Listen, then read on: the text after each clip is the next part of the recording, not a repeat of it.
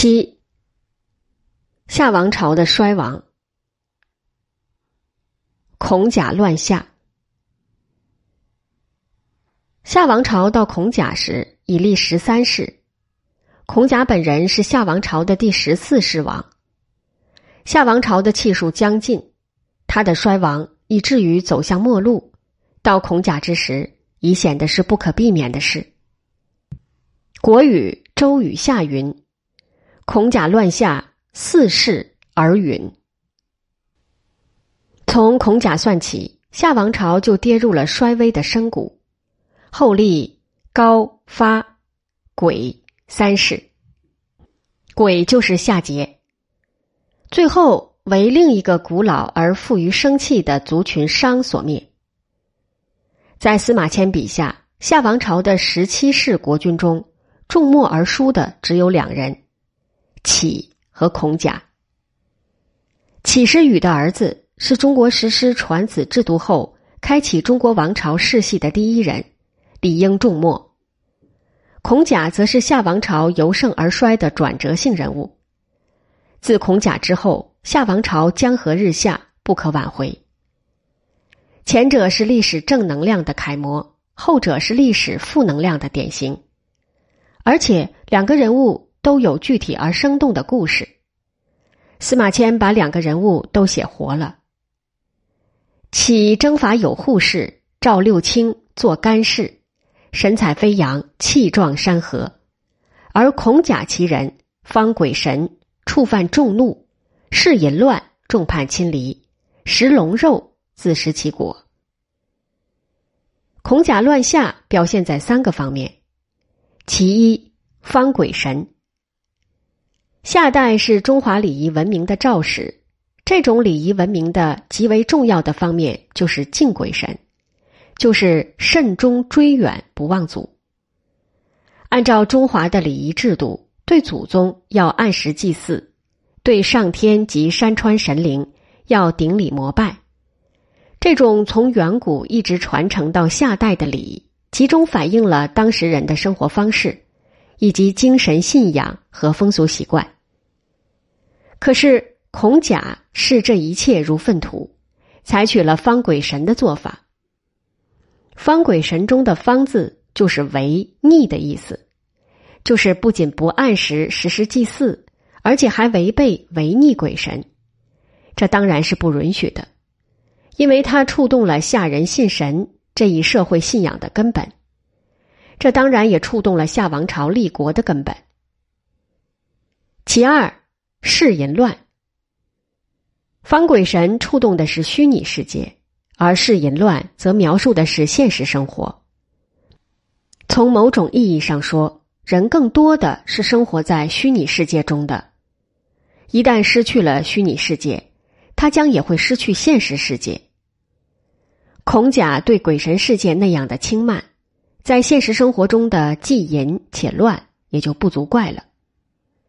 可惜的是，史书只是声讨式的，匆匆忙忙把孔甲送上神圣的道德法庭，说夏后氏德衰，却忘记告诉人们孔甲的淫乱实况，这样使我们对孔甲的批评多少流于概念化。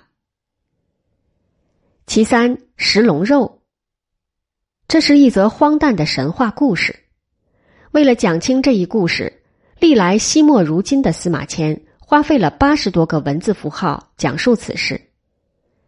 故事是这样的，也许是为了测试孔甲吧，或者说是上天要给这个昏王某种征兆吧。上帝派两条龙降临到了夏宫，一条是雌龙，另一条是雄龙。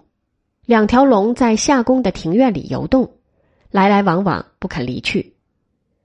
昏庸的孔甲对此大感兴趣，他对下属说：“把这两条龙养起来吧。”下属傻了眼，历来有养鸡、养牛、养犬的，可从来没听说能养龙的。于是问他：“大王，龙怎么养啊？我们可不会。”孔甲固执的说：“你们不懂得怎么养，不等于天下没人懂得怎么养龙。快去，去找能养龙的人来。”按照孔甲的指令，几路人马外出，到处寻找养龙方面的专门人士。据传，在远古的时候，有专门豢养龙的部落，部落的名字叫豢龙氏。陶唐氏尧的后代有一个叫刘磊的人，从豢龙氏的高手史维那里学得了驯养龙的本领。孔甲手下的人找到了刘磊，让他来为孔甲养龙。孔甲为了表示重视，还赐给他玉龙氏的姓，这当然是极为荣耀的事。不料过了不多久，一条雌龙死掉了。刘磊把死龙煮了给孔甲吃，孔甲吃了后感到味道分外的鲜美，就对刘磊说：“我还想食更多的。”刘磊一听，感到这事儿坏了。夏王孔甲如此贪婪。将来无龙肉给他吃的时候，可怎么办？刘磊越想越不对劲儿，三十六计走为上，于是就拒而迁去。孔甲恼羞成怒，命人将他杀了，尸体埋在城外远郊旷野。孔甲如此凶狠残暴，使得各部落首领纷纷叛离。不久，天降大雨，又刮起大风，等到风停雨止。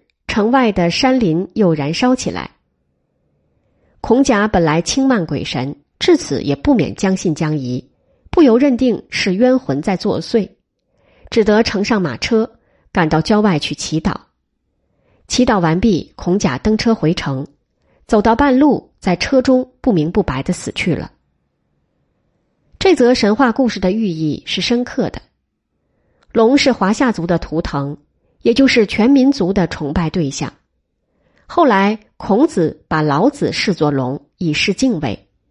他是上天赐予的神物。孔甲龙都敢食，而且妄图一食而再食，那么他还有什么胆大妄为的事不敢为呢？值得研究的是，这里豢养的可以成为人的美食的龙究竟为何物？关于龙的原生态物。有蛇说，有猪说，有鱼说，还有九四说。我们以为这里说的可以豢养的龙，实际上就是野猪。理由有几条：第一，野猪生龙活虎，颇有龙姿。俗语说“使突狼奔”，它的生气和活力引起人们崇拜是完全可能的。不是在龙山文化的墓穴中。还有人猪同穴的现象吗？第二，龙的驯养称豢，豢字的下头是个始字，始者即猪也，可见豢龙即豢猪也是说得过去的。第三，养龙的部落称豢龙氏，《史记集解》引贾逵言：“豢养也，古时曰豢。”古时的龙。不就是猪吗？猪是古时的，换符合猪的性状。第四，换龙氏的高手叫史维，这显然是以职业为姓的。史维一词中的维，吕不韦的韦，同围包围的围。史维也就是史维，就是管理猪圈的人。现实的说，史维也就是猪圈。是被人们神秘化的所谓龙为。第五，还有考古上的依据，在距今六千年的内蒙赤峰红山文化遗址中，出土的中华第一龙就是一条玉猪龙，这更进一步证明猪确实是神秘化了的龙的原型，至少在一些地区的一些部族中如此。野猪肉比家猪肉味道更鲜美。孔甲这个不务正业的美食家，食龙不厌也是势所必然的了。按照神话传说的思路，天降龙二是为了试探孔甲的，而孔甲为了一己之私欲，竟至于食龙。这样看来，夏王朝到孔甲时的江河日下也是不可避免的了。